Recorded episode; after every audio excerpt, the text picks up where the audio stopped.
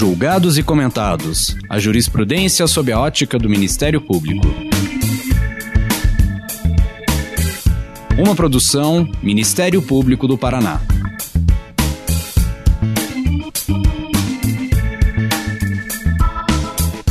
Olá, estamos começando mais um episódio do Julgados e Comentados. Eu sou Eduardo Cambi e hoje abordaremos a seletividade das sanções no Estatuto da Criança e do Adolescente. Para tanto, contamos com a participação dos colegas Rafael de Sampaio Cavicchioli e Luciana Lineiro, promotores de justiça do Ministério Público do Paraná. Lembramos que esse episódio foi gravado à distância em respeito às medidas de distanciamento social devido à pandemia da Covid-19. Nesse episódio, vamos conversar sobre a ambiguidade do caráter sancionatório das medidas socioeducativas que declaram proteger a criança infratora e, seus, e suas famílias, mas ao mesmo tempo impõem restrições e punições aos comportamentos considerados desviantes. Para tanto, falaremos sobre decisões da Suprema Corte dos Estados Unidos, nos casos Kent, Gaut e Winship, que reconhecem a ambiguidade das sanções aplicáveis aos adolescentes que praticam atos infracionais e que, dado o seu caráter punitivo, também deveriam ofertar as mesmas garantias processuais oferecidas aos adultos, como o direito de ser representado por advogado. Contextualizamos esses casos no cenário nacional, debatendo a respeito do sistema de garantias dos direitos da criança e do adolescente em relação aos atos infracionais por eles cometidos aqui no Brasil. Muito obrigado por terem aceito o nosso convite, sejam muito bem-vindos. Quero começar pedindo para que vocês se apresentem, falando um pouco da sua atividade profissional e acadêmica. Vamos começar com a Luciana. Olá, Olá Luciana. bom dia, bom dia, doutor Cambi, bom dia, Rafael. É um prazer estar aqui. Eu sou promotora de justiça desde 1990 2005 e tenho atuado na área da infância e juventude ao longo de toda a minha carreira. Estou no Centro de Apoio Operacional das Promotorias da Criança, do Adolescente e da Educação, é, desde 2016, nessa segunda passagem, mas já estive por lá de 2009 até 2015. Então, a minha atuação profissional tem se voltado aí ao estudo do direito da infância juventude durante toda a minha carreira. É, bom dia a todos e a todas. Eu sou o Rafael, eu atuo como autor de justiça é, em Ponta Grossa. Atualmente, eu as minhas atribuições é, estão no Tribunal do Júri, né? Eu atuo no Tribunal do Júri em Ponta Grossa. E é, em termos acadêmicos, eu concluí ano passado, em 2019, minha tese de doutorado, cujo título é Duas Famílias, Duas Leis, e ela trata da, da questão do direito da infância, a sua formação, né, e é, debate é, a constituição né, da, da, da criança como um sujeito de direito, o que isso significa esse entendimento da criança como sujeito de direito. Né? O problema da tese é um problema sobre a questão do sujeito. E isso eu trago é, esse problema do sujeito para a, o direito da infância. Rafael, vamos começar por você uhum. falando sobre essas duas famílias, duas leis. Né? Uhum. É, de que, em que medida a delinquência infanto-juvenil está ligada a famílias desajustadas? A, a, ideia de delinquência, né, ela é uma. Acho que isso na tese é, eu abordo para demonstrar que ela é uma construção, né, ela é uma construção social.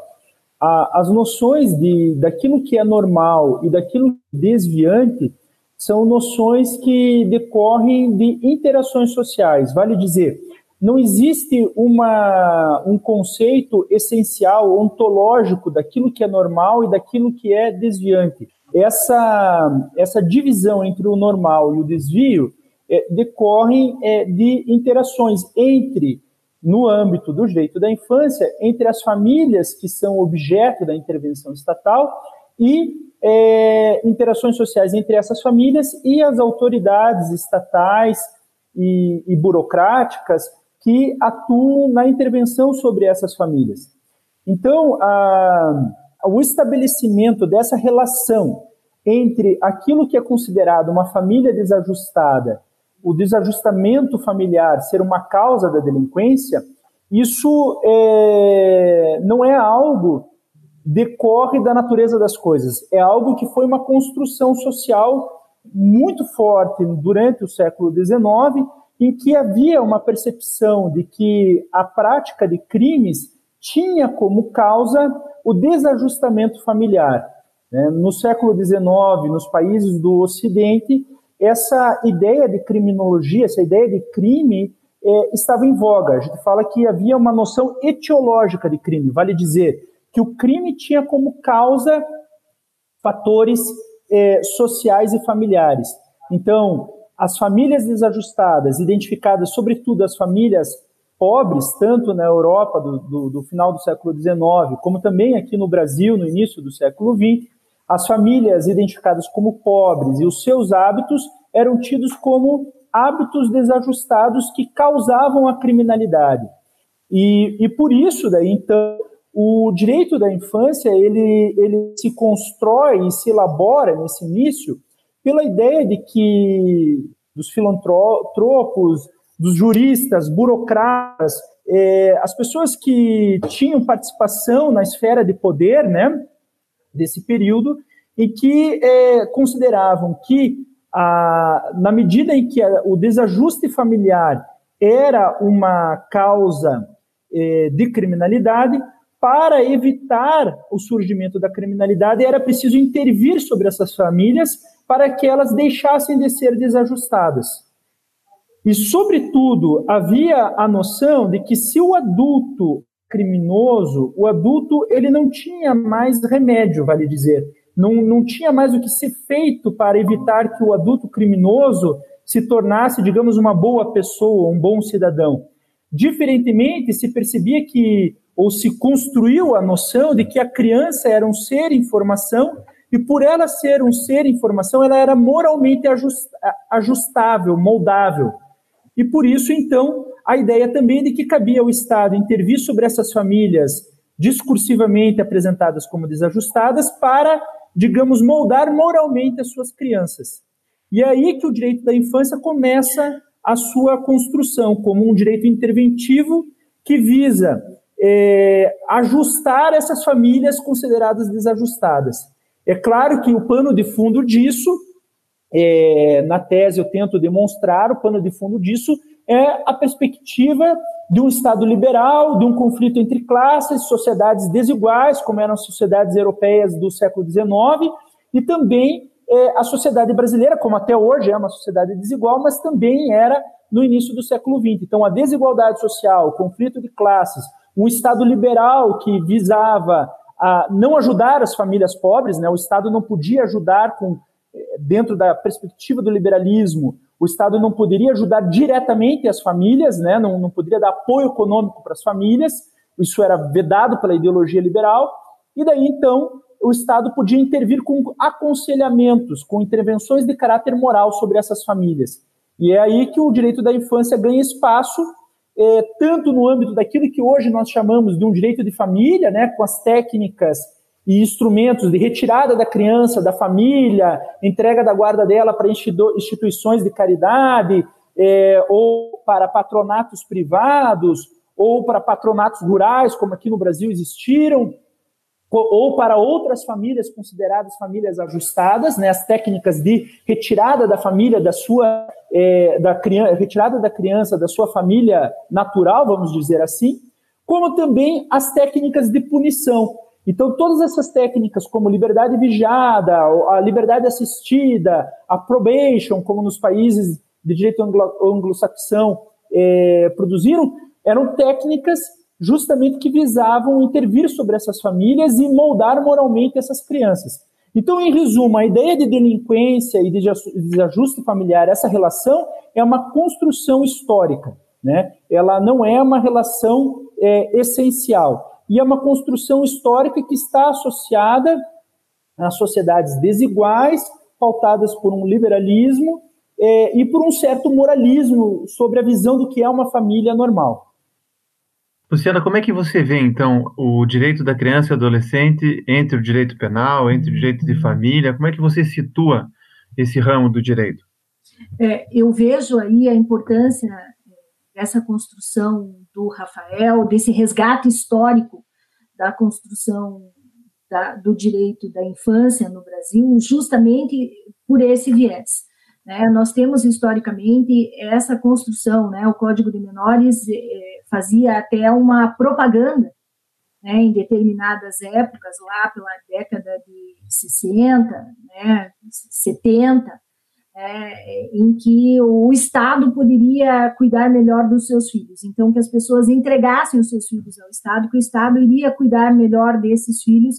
E a gente viu aí em São Paulo FEBEM, né, as FEBEMs, as famigeradas FEBEMs que se reproduziram por todo o país, justamente com essa proposta e que acabaram virando grandes depósitos de crianças né, pobres, carentes e que de jeito nenhum asseguraram aí a condição do desenvolvimento saudável. Não tinha, né, não tinha o respeito à individualidade, não tinha carinho, não tinha afeto. É, mas acho que é, essa questão vem sendo estudada e superada.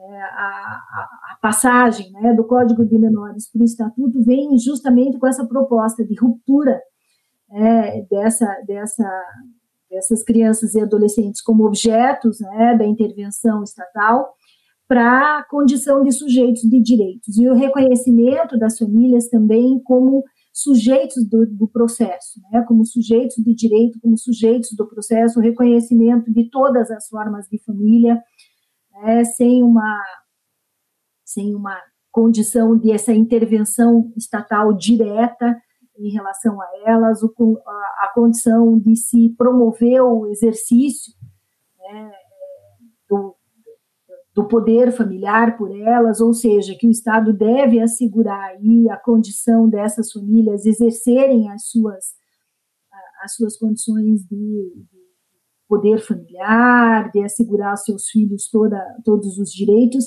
sem esse intervencionismo direto, sem a condição da retirada dessas crianças, sem essa condição punitiva, né, duplamente punitiva, porque além de não oportunizar essas famílias uma condição social razoável, né, minimamente humana, né, sem, sem o asseguramento daquelas garantias que a Constituição estabelece para todas as pessoas. Além disso, ainda havia a punição da retirada dos seus filhos. Então, o Estatuto vem com esse propósito de romper com essa prática, mas o que a gente vê, e que a gente vê muito claro na tese do Rafael, é que os operadores precisam ter essa consciência, né? precisam ter esse olhar, para que a gente não faça essa transposição. Essa transposição a gente vê que muitas vezes na prática não ocorre. Né? O que ocorre é usar dos fundamentos jurídicos do, da, da, do arcabouço legal que o Estatuto traz para continuar referendando práticas interventivas nessas famílias mais carentes, mais, po mais pobres, né, nessa condição aí de continuar, né, é, fazendo com que se retire, né, se possibilitando aí a retirada dessas crianças, dessas famílias, e referendando depois, dando uma, um ar de legalidade, de devido processo legal no momento subsequente, né, é, criando várias situações, várias vários traumas, vários problemas, quando na verdade o que a lei traz é justamente o contrário, né? É, são os fundamentos do welfare state, né? De você assegurar a essas famílias as condições e as, e as, as condições sociais para que elas se estruturem e para que elas possam garantir a plena proteção do direito dos seus filhos.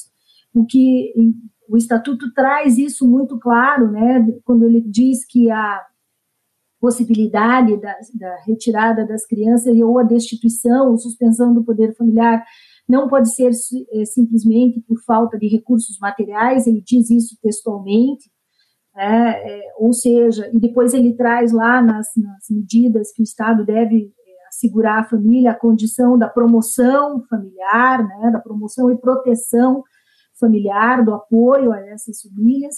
É, só que, na verdade, o que a gente vê é uma, é uma modernização das práticas interventivas que a gente tinha né, é, no Código de Menores e que tem todo esse, esse ranço histórico que o Rafael traz tão lindamente na tese dele.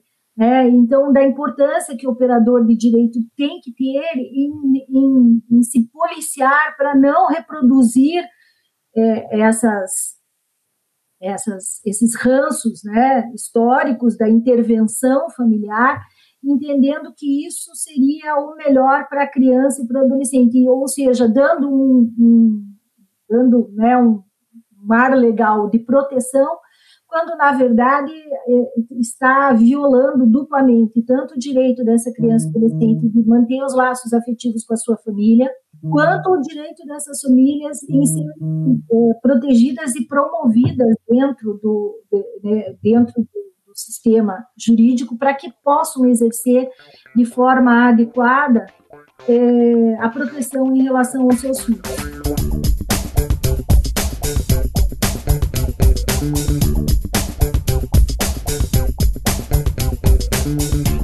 Rafael, vamos explicar um pouquinho melhor o que são essas, o que são esses julgados da Suprema Corte, o caso Kent, Gould e Winship, e em que medida ele reforça essa tese da ambiguidade entre proteção e punição.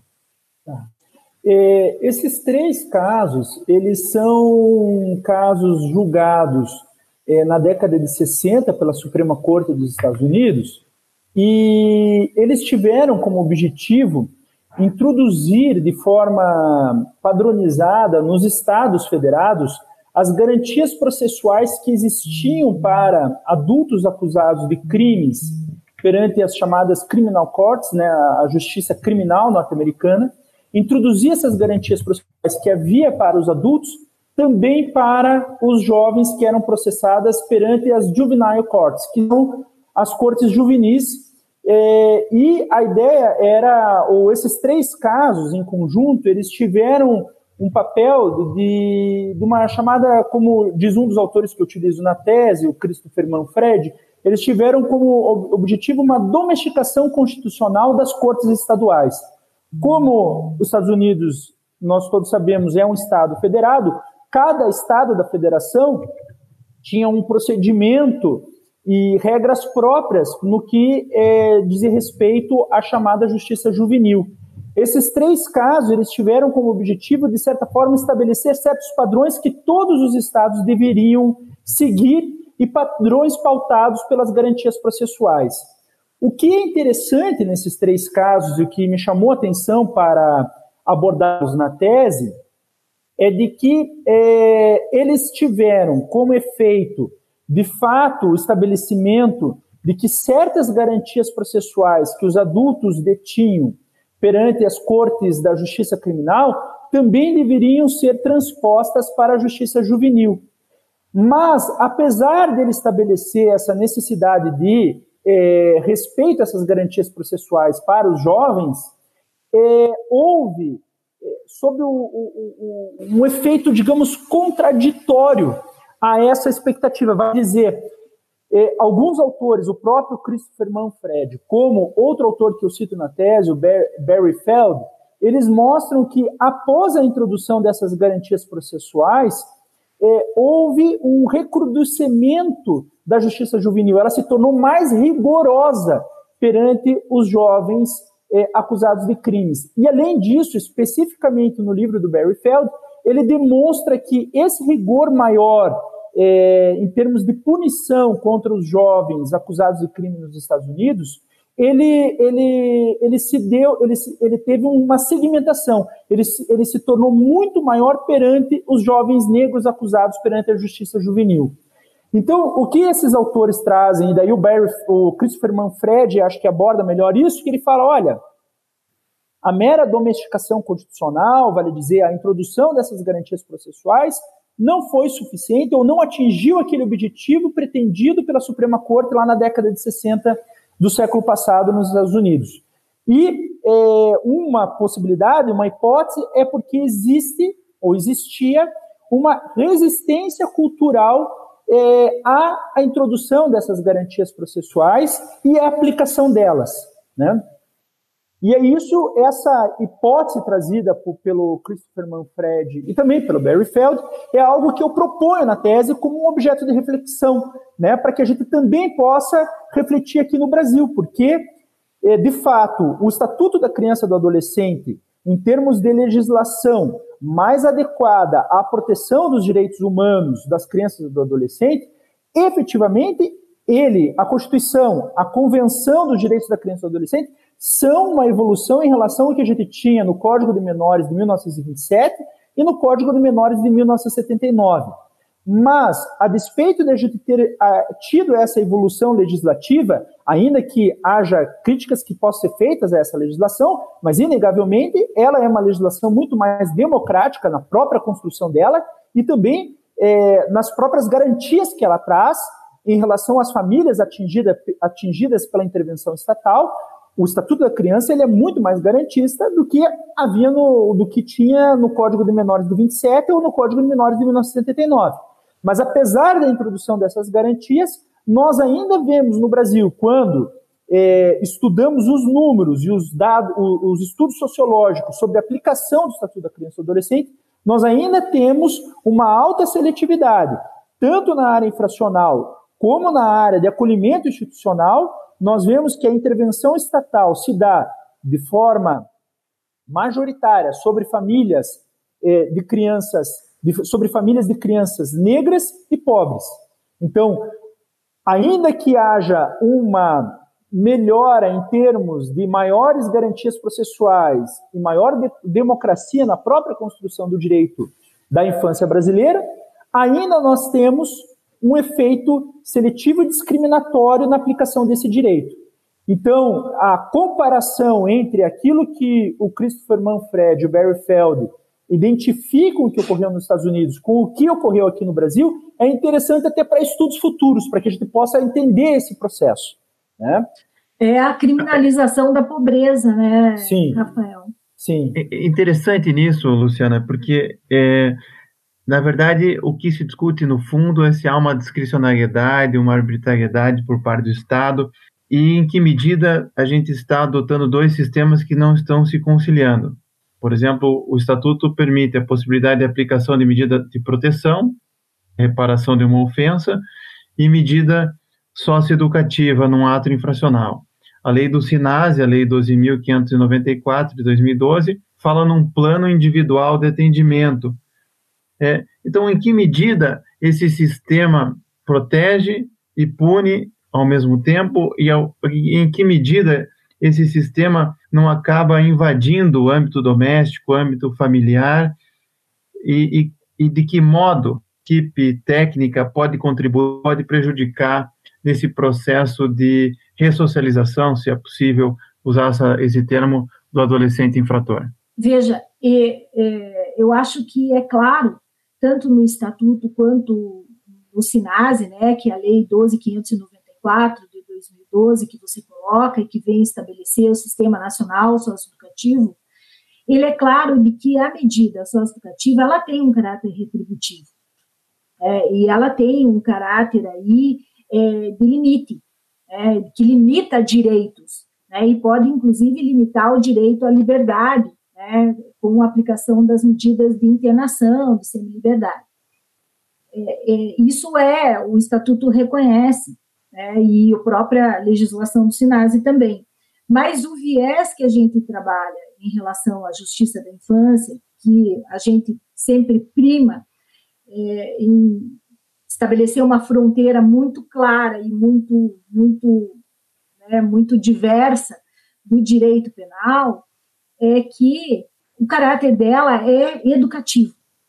Então, a primeira, né, a primeira, primeiro norte que se faz na aplicação da, da socioeducação, né, da aplicação das medidas socioeducativas em relação ao adolescente, é esse caráter eminentemente educativo.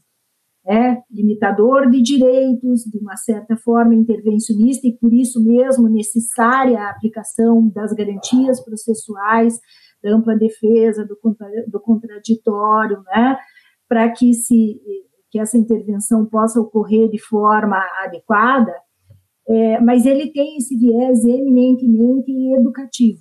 E, e tanto que é muito clara, a legislação nossa é muito clara, de que a mera prática do ato infracional é, isoladamente não pode ser justificativa para aplicação de medida gravosa. É, ou seja, só, se, só se permite a aplicação de uma medida mais grave, mais, mais restritiva de direitos, quando é, esse ato infracional é bastante grave, mas ele por si só não pode ser o fundamento para a aplicação de uma medida mais restritiva. Há que se ter outros elementos aí que digam dessa necessidade, justamente porque é, a primazia é de uma intervenção mínima do Estado e subsidiária. Né? O Estatuto fala que a intervenção do Estado deve ser mínima e subsidiária em relação ao exercício do poder familiar. Ou seja, deve-se primar pela, pela, pela condição de que as famílias exerçam esse direito educacional num primeiro nível, e somente quando é, é, há uma dificuldade para a imposição desse limite, imposição do exercício desse, desse direito educacional, é que o Estado deve interferir. E mesmo assim interferir de maneira mínima e cirúrgica, estritamente necessária para que haja aí uma, né, uma, uma correção de rumos na vida, ou seja, para que se oportunize para esse jovem é, a condição de, de, exercício de plenos direitos e para que ele se construa enquanto um pleno, um cidadão pleno, né, de seus direitos, de seus, de seus deveres também, né, porque o exercício da cidadania não pressupõe só os direitos, mas também os deveres que o cidadão tem. É, mas eu entendo aqui a questão do Rafael e vejo que a gente precisa formar melhor os operadores do direito. Eu dou um exemplo aqui bastante simples. A diferença entre o ato infracional e o ato de indisciplina, principalmente no exercício ali é, da, da convivência escolar. A gente vê, é, em relação às escolas que atendem as classes mais elevadas, as transgressões por indisciplina serem tratadas efetivamente como atos de indisciplina e dentro do contexto da própria escola, dentro do regimento interno da escola, dentro das sanções administrativas ali que a escola aplica.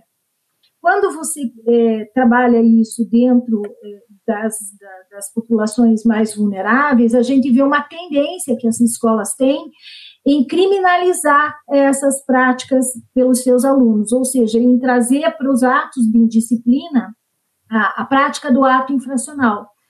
E dentro de um conceito é, muito, né, muito do direito penal, né, da adequação típica dessa conduta, ela em tese cabe, né, é, em tese ali caberia né, um dano, caberia uma, um, um ato de é, desobediência, né, ou seja, eventualmente até um desacato, então, é possível você fazer uma tipificação desses atos de indisciplina e remetê-los para a justiça da infância. E isso é muito comum é, dentro das, da, dos níveis escolares aí das populações mais carentes, né, onde as escolas abrem mão do exercício da sua soberania e do seu exercício educativo e remetem essas, esses atos para a justiça da infância.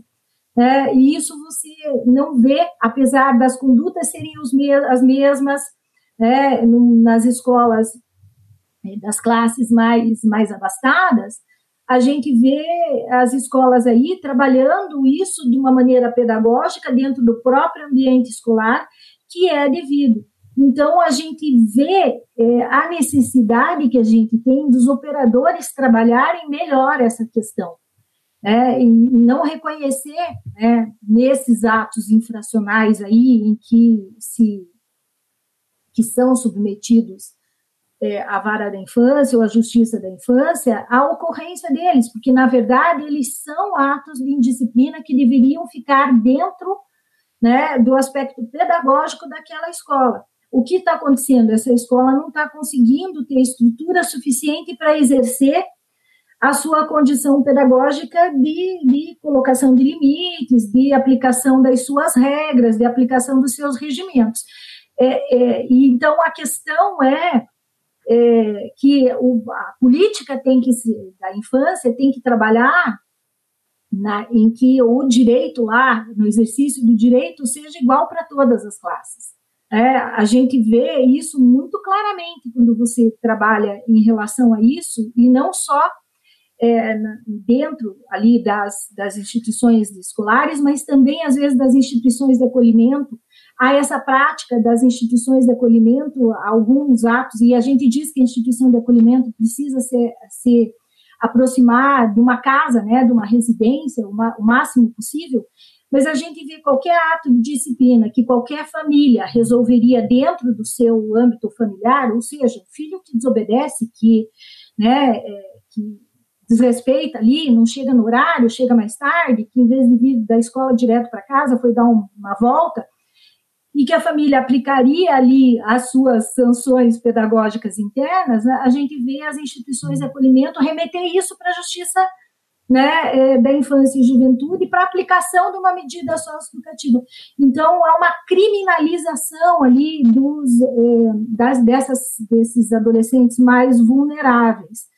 Além do que, eu acho que eles estão expostos ali uma condição, é, né, justamente pelas dificuldades que essas famílias têm no exercício da proteção, eles acabam estando expostos de uma maneira maior ao convívio com a prática é, infracional, com a prática de delinquência.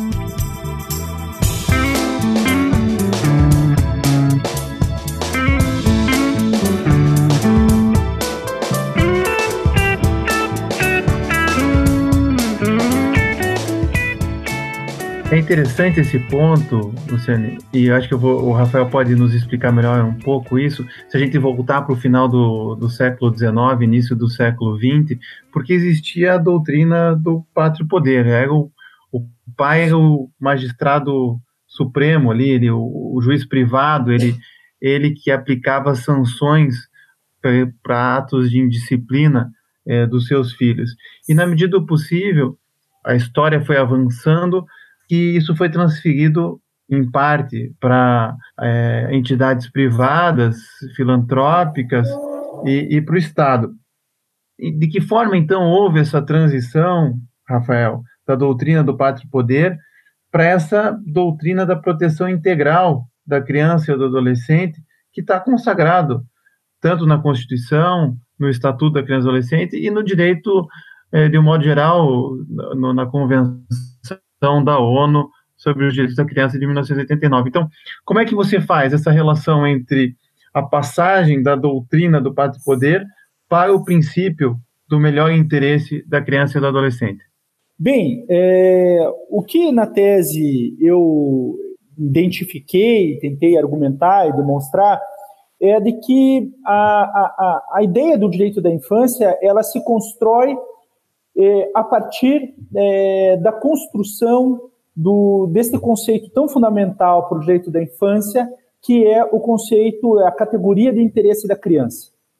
Eu utilizei como exemplo na tese para abordar essa temática o direito francês, por uma série de, de, de justificativas metodológicas que são apresentadas na tese, mas, fundamentalmente, assim, para em termos de síntese, a gente pode dizer assim, o direito da infância francês ele serviu de modelo para outros países europeus, é, assim como para é, serviu de modelo para uma série de questões na formação do nosso direito da infância é, no Brasil.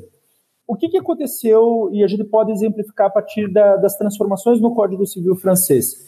É, em 1804, o civil francês tinha a ideia de um pátrio poder, tal como a gente depois teve aqui no Código Civil de 1916, com algumas diferenças, mas o pátrio poder é como esse poder que o pai tinha, fundamentalmente o pai, não a mãe, mas que o pai tinha é, de educar os seus filhos e de administrar o patrimônio dos seus filhos menores.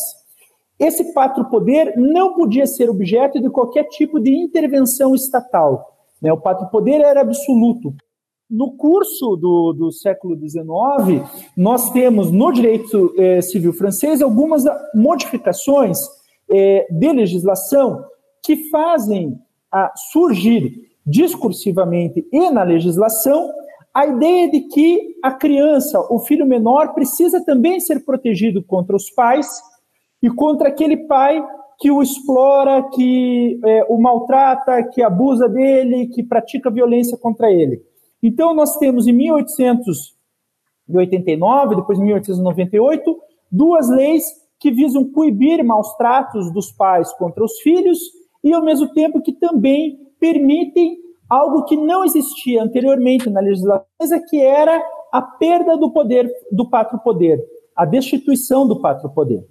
E essas legislações, elas se fundamentam na ideia de que a criança, o filho menor, por não ser um agente, um sujeito capaz, ele precisava ser protegido pelo Estado. O interesse da criança precisava ser da criança, do filho menor, que não podia atuar livremente, precisava ser protegido em face da sua família.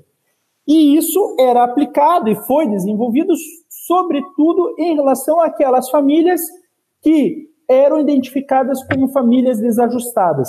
Dentro daquele moralismo do século XIX, dentro desses conflitos de classe que havia na Europa do século XIX, assim como no Brasil no início do século XX, e identificando essas famílias desajustadas como famílias pobres. Então, o interesse da criança ele surge como esse elemento que discursivamente permite a intervenção do Estado sobre as famílias pobres para discursivamente proteger as crianças em face dos seus pais. No entanto, essa intervenção ela se revelava também um instrumento desses conflitos de classe, da forma como a, a, a elite burocrática, intelectual, econômica tinha mecanismo, outros mecanismos para além do direito criminal tradicional, mecanismos para intervir sobre famílias pobres, exercer um, um controle social sobre elas.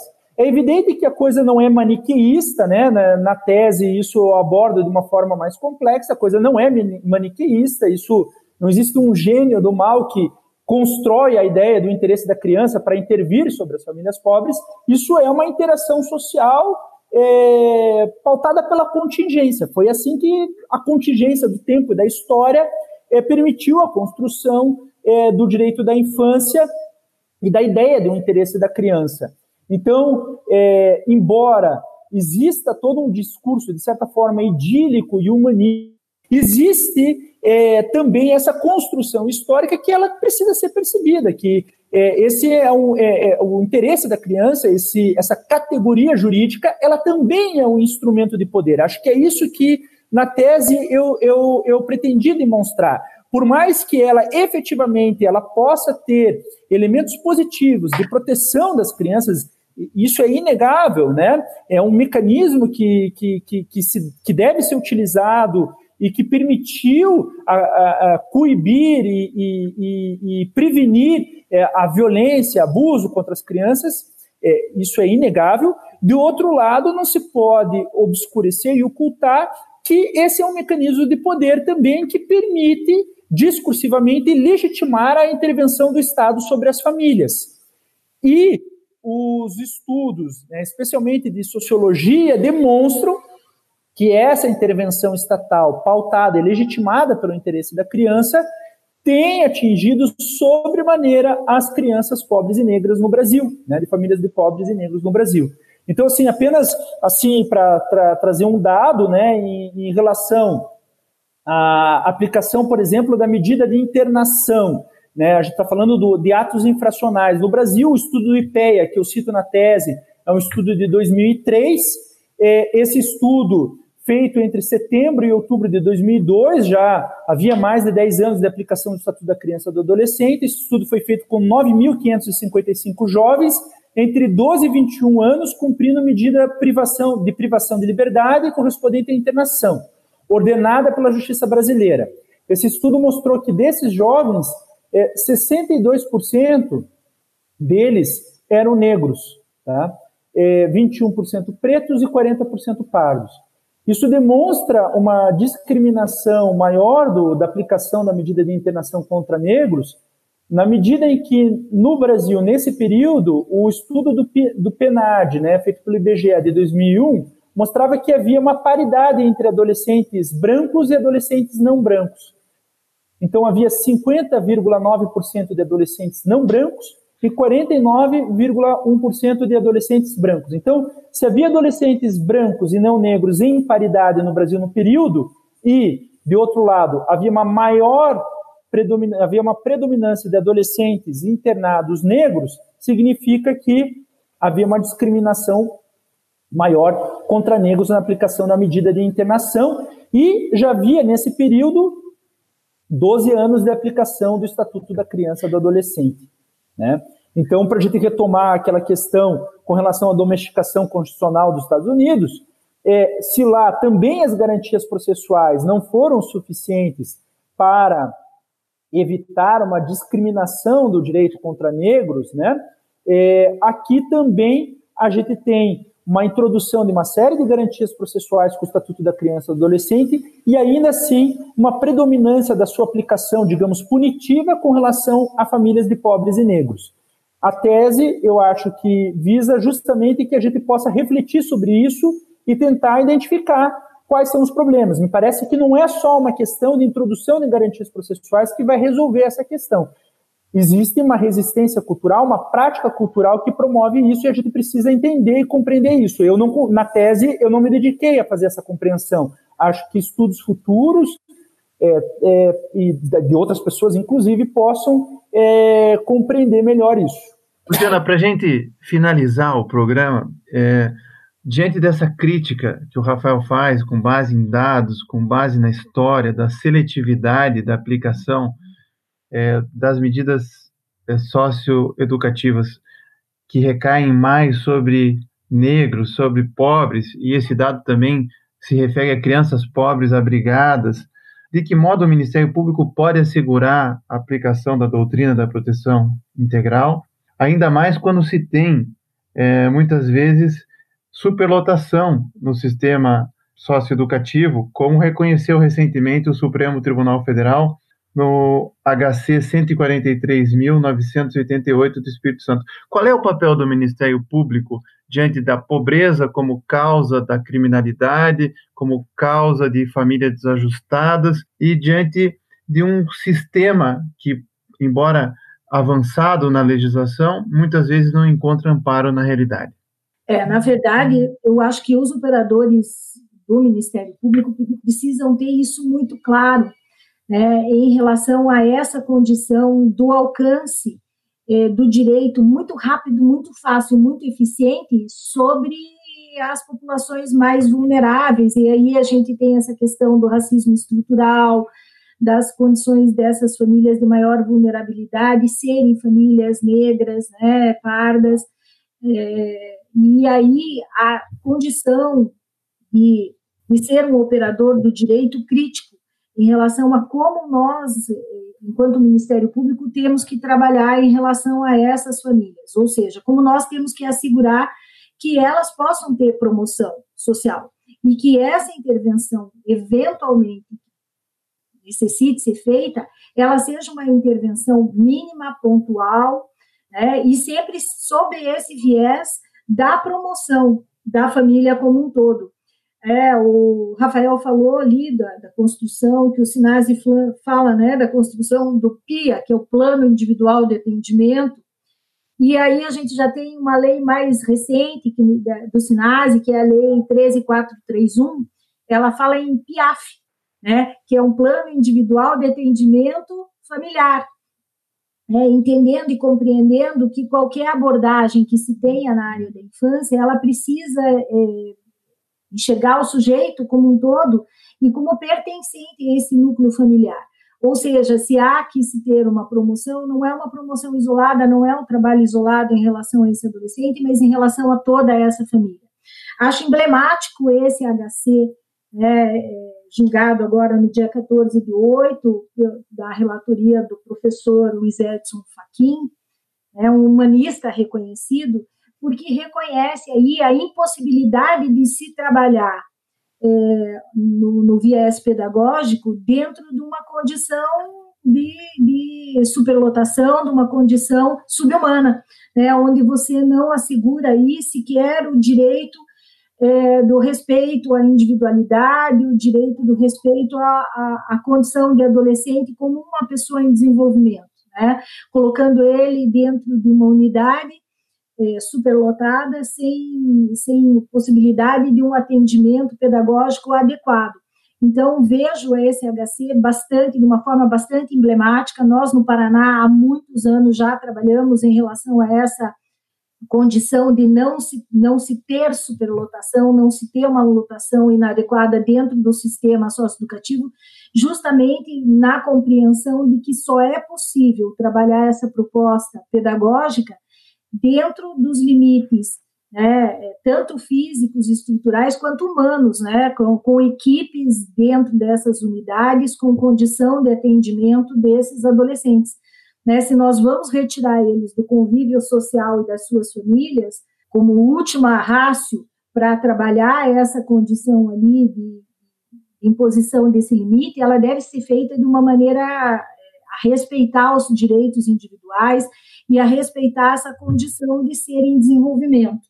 É, é, eu queria dizer que é muito clara essa questão ali de quanto os nossos adolescentes mais vulneráveis estão expostos à condição é, de práticas infracionais como um todo, né? Não só por essa por esse estigma da sociedade, né, em, em tratar de uma de uma maneira diferente, né, em, em achar que uma família mais vulnerável a gente pode, tem o direito de fazer essa intervenção, quando isso não ocorre numa família de uma condição financeira melhor, mas também em relação às próprias condições estruturais. Eu, eh, nós verificamos aí os dados de, da Secretaria de Segurança Pública nesse período da pandemia em relação às práticas de ato infracional.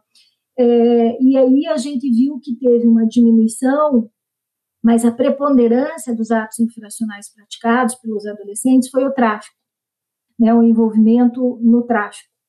E em relação aos, aos, aos adultos no mesmo período, é, sem falar aí da diferença né, de, de, numérica, né, nós temos aí menos de 6% da prática de, de, delitos praticados por adolescentes, então a gente já tem aí um recorte bastante reduzido, né? a gente fala aí da, da delinquência juvenil, nós temos um, ela é perto do que nós temos em relação à violência do adulto, ela é bastante insignificante, né? justamente por, por conta de que se trabalha numa pessoa em desenvolvimento, né? mas a prática dos crimes praticados pelos adultos no mesmo período foi majoritariamente violência doméstica e roubo.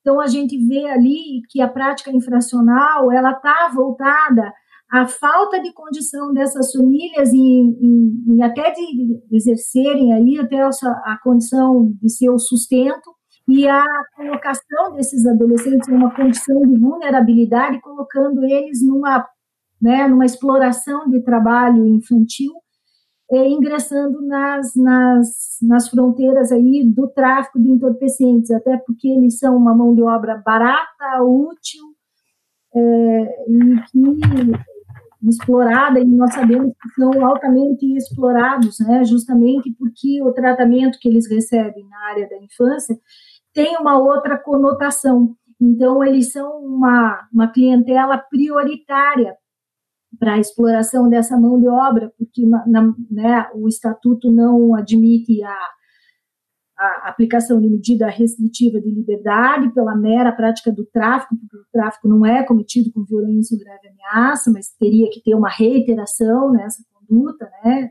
infracional, mas a gente vê aí uma nova condição estrutural, né, em que essas famílias acabam permitindo que os seus filhos entrem nessa nesse mundo de alta criminalidade, de delinquência, justamente para conseguir assegurar as condições de sobrevivência. Fora toda uma questão de um apelo né, que a nossa sociedade traz hoje em dia, que é um apelo consumista exacerbado, que leva nossos jovens a, a querer pertencer né, a, aos grupos em que tem um tênis bacana, em que tem um aparelho celular bacana. Então, nós temos uma série de fatores culturais que, que expõem os nossos jovens a uma condição de vulnerabilidade maior e principalmente esses jovens que são oriundos dessas famílias mais, mais vulneráveis, mais pobres, mais carentes. E que está também intimamente ligado com essa questão do racismo estrutural, porque nós sabemos que essas famílias têm uma, uma dificuldade enorme né, de conseguir, é, conseguir ter uma, uma condição social digna, de conseguir um emprego digno. Né? Então, nós temos muito que avançar no direito brasileiro em relação a isso, e eu acho que o Estatuto traz, sim, os mecanismos que a gente pode fazer, é, e eu acho que é isso que nós precisamos ter na formação dos nossos promotores, essa consciência de da onde que veio tudo isso que o Rafael traz brilhantemente na tese dele, né, a, o resgate histórico de toda essa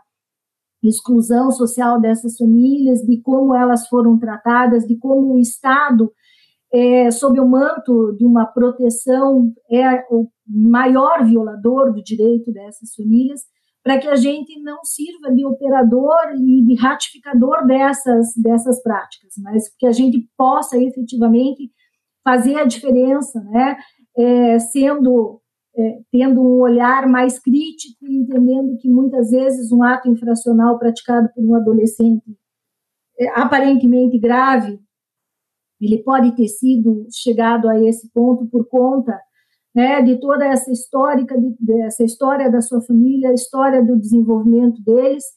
É, e eu nunca, nunca perco a oportunidade de dizer que, é, em certa feita, é, eu, eu, atendendo um adolescente que praticou um ato infracional grave, era um roubo no coletivo, é, eu, e que gostaria de sair para fazer a sua seu cadastramento eleitoral e ele não poderia ir escoltado, eu combinei com ele que ele iria, né, que ele iria sem escolta, né, e mas que ele tinha que voltar para a unidade lá de internação provisória. E que se ele me prometesse isso, eu faria essa promoção, convenceria o juiz e ele iria assim, ele teria a chance de, de pelo menos realizar ali a, o sonho dele, falar lá se ele iria conseguir servir ou não, a gente não tinha como interferir, mas pelo menos conseguiria é, que ele tivesse essa chance. E esse menino olhou para mim chorando e disse assim: nunca ninguém acreditou em mim, nunca ninguém, nunca ninguém, né, acreditou na, no que no que eu falava. E eu vou e eu volto. E ele foi e ele voltou espontaneamente justamente porque foi dado para ele um tratamento que nós daríamos para os nossos filhos, né? Que nós faríamos um acordo, né? E a, e a socioeducação é isso, é pedagógico, é você fazer os combinados e uma vez cumpridos os combinados, né? A, a, as relações vão se estreitando. É, foi, foi feito exatamente isso. Foi uma coisa que você faria para o seu filho. Você diria: olha, eu confio em você, você vai lá e vai fazer foi o que eu fiz. E esse menino disse que nunca ninguém na vida tinha confiado nele. É, para a gente ver o quanto a gente pode ser importante, o quanto a gente pode fazer a diferença, né? não só na formiguinha, mas também tendo essa, essa, essa visão crítica de que essas pessoas jamais tiveram as oportunidades, né? E que elas precisam ter, e que a gente precisa entender isso e que a gente pode contribuir com isso. É, seja assegurando aí um tratamento com as condições legais, né, mas compreendendo que, para além do que a lei fala, nós precisamos ter essa concepção de quem nós estamos trabalhando, do porquê essas pessoas estão nessa situação, para que a gente possa efetivamente ter um trabalho que seja um trabalho de resgate aí é, da condição de, de, humanidade dessas crianças, desses adolescentes, da construção deles enquanto sujeitos de direito. É, como que a gente vai pensar um sujeito de direito se nunca ninguém sequer acreditou nessa pessoa, né? Então acho que é para por isso que é tão importante é, a gente ter essa essa visão crítica para que a gente não continue respaldando práticas abusivas por parte do Estado, é, quando a gente, na verdade, precisa é, repudiá-las.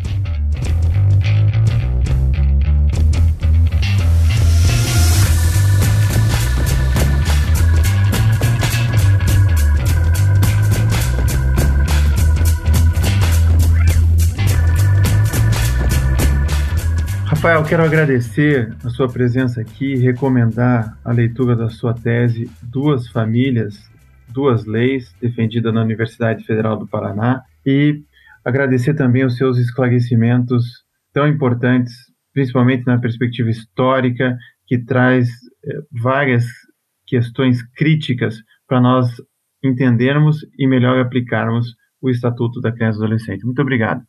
É, eu que agradeço à Escola Superior, né, a você, doutor Cambi, por oportunizar o espaço para a gente fazer esse diálogo e esse debate, que eu acho que é muito importante. Eu fico muito grato, de fato, por essa oportunidade que a Escola Superior do Ministério Público do Paraná é, tem promovido é, e acho muito importante né, essas iniciativas, não só com relação à minha tese, mas que eu vejo as diversas lives, o próprio podcast dos julgados e comentados, sobre os mais variados temas. Né? Acho que isso é muito importante, a gente debater de forma crítica e livre é, os temas que dizem respeito não só ao Ministério Público, mas à aplicação do direito é, e, e publicizá-los, né? publicizar esse debate. Acho que isso é, é algo que é, permite que a gente possa evoluir e, e, e construir né, um direito mais justo né, para todos. Né? Acho que esse é o objetivo de qualquer um que, que ingressa numa faculdade de direito, né? é promover é, justiça. Né? E acho que a gente só promove justiça se a gente tiver debates de ideias, né? um, um diálogo público, franco, transparente. Então, acho que a escola superior vem contribuindo para esse objetivo de forma é, muito exemplar. Então, fica o meu agradecimento. Quero também agradecer você, Luciana, que é uma promotora de justiça com P maiúsculo, uma entusiasta do Estatuto da Criança e Adolescente e uma ativista de direitos humanos que muito nos cativa e motiva. Obrigado, Luciana. Eu que agradeço e queria parabenizar de novo o Rafael.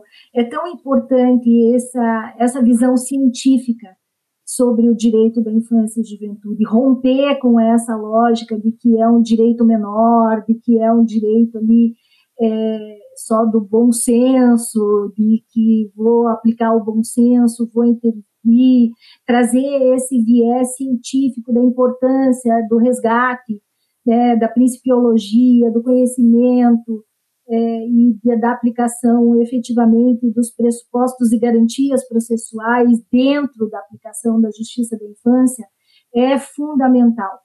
É, eu, eu, queria agradecer muito, recomendo também a leitura da tese, é maravilhosa. O nosso colega fez um trabalho magnífico, com o qual recebeu nota máxima e com toda, né, com todo direito, que realmente é um trabalho muito, muito bem feito, muito bonito é, sobre o direito da infância que nos deixa verdadeiramente felizes né, em ter dentro das nossas fileiras operadores do direito que, que, que para além disso também são, né, são pesquisadores científicos de, né, de grande, grande escola.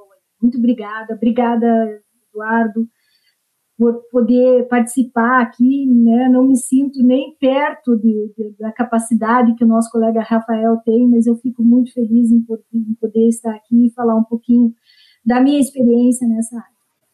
Doutora Luciana, muito obrigado. Né? A doutora Luciana é um exemplo para todos nós ali no Ministério Público, então fico muito grato, até constrangido aí com, com os elogios, porque de fato é, você é uma referência para nós. Muito obrigado. Não se esqueça de curtir ou se inscrever em nossas redes sociais e assinar nosso podcast no aplicativo de sua preferência. Você também pode participar da elaboração dos julgados e comentados. Para sugerir um tema, encaminhar dúvidas ou comentários, envie para a gente no e-mail julgados e comentados mppr.mp.br ou pelas nossas redes sociais. Muito obrigado e até a próxima. Uma produção Ministério Público do Paraná.